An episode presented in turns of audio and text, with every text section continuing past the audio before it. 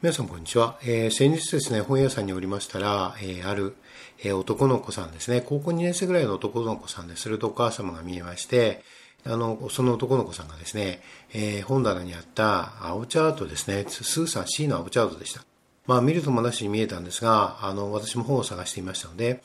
え、それでそれを手に取られて、で、お母さんに渡すんですね。で、この本欲しいんだけどっていうわけですよ。と、お母さん開口一番、そんな熱い本やれるの？っていうんですね。まず否定から入ったわけですね、お母さんがね。で、いやそうなんだけど、まあ、っていうんで息子さんはね、部屋に置いておいて、まあ、オブジェ代わりに置いときたいんだけどって言うんですね。で、お母さんは、いやいや、本当にやるなら買ってあげるけど、で、息子さんはまたしきりとね、いや、オブジェで置いときたいんだよ。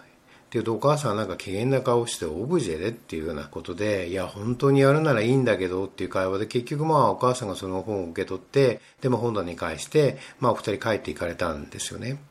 で、まあその後どうなったかわかりませんが、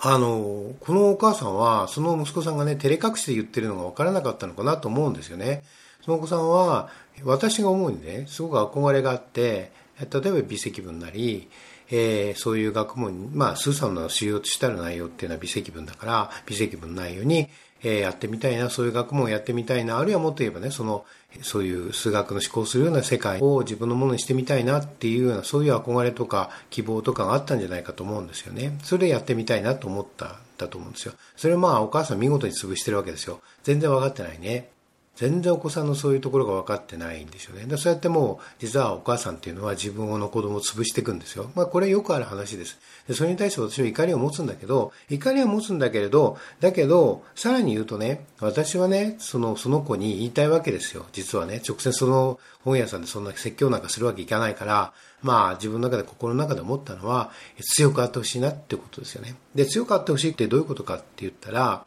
要はね、教育って何かっていうことなんですよ。教育の本質って何かって言ったら、それは自己教育なんですよ。つまり一生涯にわたって自分を自分で教育し続けることなんですね。でそれがもう教育の目的で、えー、目的というかその力を身につけさせるのが、まあ言ってみれば学校であったり、保護者であったり、まあ我々であったりするんですよ。私は常にその生徒を指導するときに思っているのは、強烈に思っているのは、この子が一生涯にわたって学びつけ続けられる、そういう意欲を持っててほしいなと思うし、その元になるようなものを教えたいなと思っています。またもっと言えば、その技術ですね。もちろん技術は大事なので、具体的に技術は大事ですよね。これはそもそも知識がなければ、やはり学び続けられないので、ベースとなる知識ですよね。ないと学び続けられないので、やはりあの、ベースとなる知識をしっかり身につけてやっていくってことですね。そういうことを強く意識していています。そしてまた、もっと大事なことはね、ぱりあの、他者の評価ね。例えばそれはね、単純にね、その場合だったら、今の場合だったらね、お母さんが、この子はこういう本はマスターできないっていう評価があるわけですよ。まあ、えー、まあ評価があるわけですよね。で、それに従ってるのが息子さんの態度ね。いや、何くそと。お袋が何わかるんだということですよね。つまりね、他人の評価に自分を委ねちゃダメなんですよ。他人の評価に自分の人生を委ねちゃいけないんです。人間っていうのは承認欲求があるから、どうしたってその他人の評価に自分を委ねがちなんだけれど、でもそれでは幸せな人生を歩めないし、まして自己教育なんてできないんですよ。自己教育っていうのは言葉を変えれば、常に自分を見つめていくことだからですよ。自分というものを常に見続け続けるのが、要は自己教育と言ってもいいことなんですね。だから、そこにね、他人の評価とか、他人がどうこうとか、時代がどうこうとかっていうのは、まあまあ全くないんですよ。それはね、あくまでもまあよく自分塾なんて言葉は言うけども、もっともう深いもんですよね。自分塾で生きるなんていうその程度の話じゃなくて、もっと普遍的なことなんですね。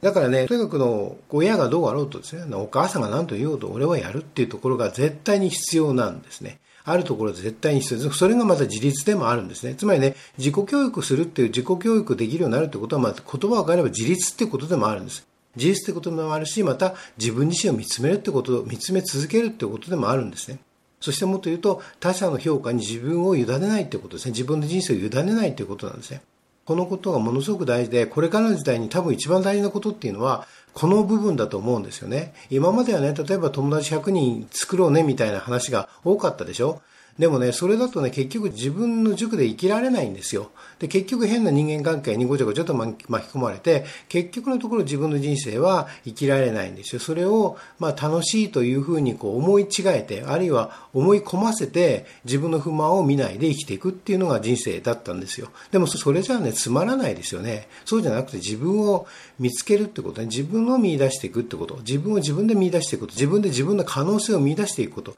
それがね、これから一番大事なことで、だから私はね、生徒に友達を作るなって言うんですよね。もう絶対に作るなって言うんですよ。だってそれはね、結局変なごちゃごちゃしたところに巻き込まれるでしょそうじゃない、自分を見るっていうことですよね。これがもう決定的に大事ですね。そうすると、まあ結局人が寄ってくるってことは確かにあると思います。えー、その人の、えー、到達したところっていうのが、当然その自分に向かわないと何者も成し得ないわけですからね、到達し得ないわけですから、だからも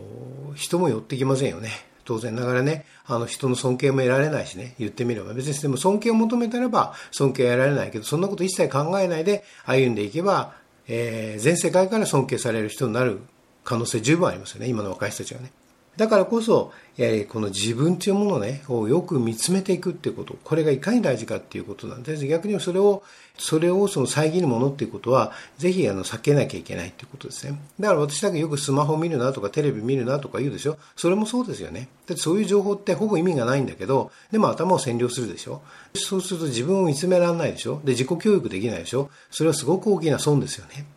だから、まあそういうことなんですよね。だからね、この青年には、だからこういう話をしてあげたかったんですね。だからまあ、その子に直接話できないので、ここで話をしているんだけれど、でも、とにかく自分というものが大事だっていうことなんですよね。で、自分でね、やっぱり、やはり、あの、体験があるんですよ。その、高校生前ですかね、10代の頃ですね、あの、えー、砂川重信先生っていう方がいて、その人がその成功物理っていう本を書かれたんですよ。高校生向けのです、受験参考書ですね、書かれたんですね。で、あの、今ではですね、こんな参考書はないっていうくらいすごくよく書かれています。私の実は、その後ずっと物理学は学び続けているんだけれども、ある種その基礎を全て作ってくれたのはこの本と、それからこの本に熱心に取り組んだ、そもそもでだってポテンシャルが分かんなかったですからね、昔はね、正直言えばね、私もね。若い位置エネルギーってやっぱりよく分からなかったですよ。ポテンシャルってこと意味をよく分からなかったですね。で、それを、だから非常に明瞭に書いていて、ああ、なるほど。でもそれを、でも最初に読んだだけでは分からなかった。それを何回も何回も読んで、ああ、なるほど、こういうことねっていうことが分かってきましたね。まあ、あらゆるところでその深い記述があって、分かりやすい、分かりやすくかつ深い記述があって、ああ、本当にこの物理学っていうのは面白いなと素晴らしいなと思ったのはこの本ですね。だから今に言ってってもその物理学っていうのは、やはり専門ではありませんが、物理の専門家ではありませんが、でもまず学び続けているっていうのは、やはりこの本に出会ったことが大きいし、そしてこの本から得たことはもう極めて大きいですね。当然ながらの生徒を教えられるのも、基本的にこの10代の頃、まあ大学入るまですね、その砂川信信先生の成功物理を非常に熱心に読んだからですよね、実際問題として。そのくらいはもう大変な名著ですね。名著だったと思います。で、私の視聴を振り返って、こんなにいい時間はなかったなと思うんですよね。こんなに素晴らしい時間はなかったと思います。まあ夢のような時間ですよね。だから、この先ほどのね、本屋さんにあったこのね、青チャートのスーさんね、もし、こう、なんか自分の金銭に触れたならば、それこそその朝に晩に夕にね、それを取り組んで、自分のものにして、その時に全く別の自分がいるんだよっていうことですよね。それをぜひ知ってほしかったなと思うんですよね。だから、まあ皆さんにもそういう話をしているわけです。えー、何か皆さんのお役に立てれば幸いでございます。ありがとうございました。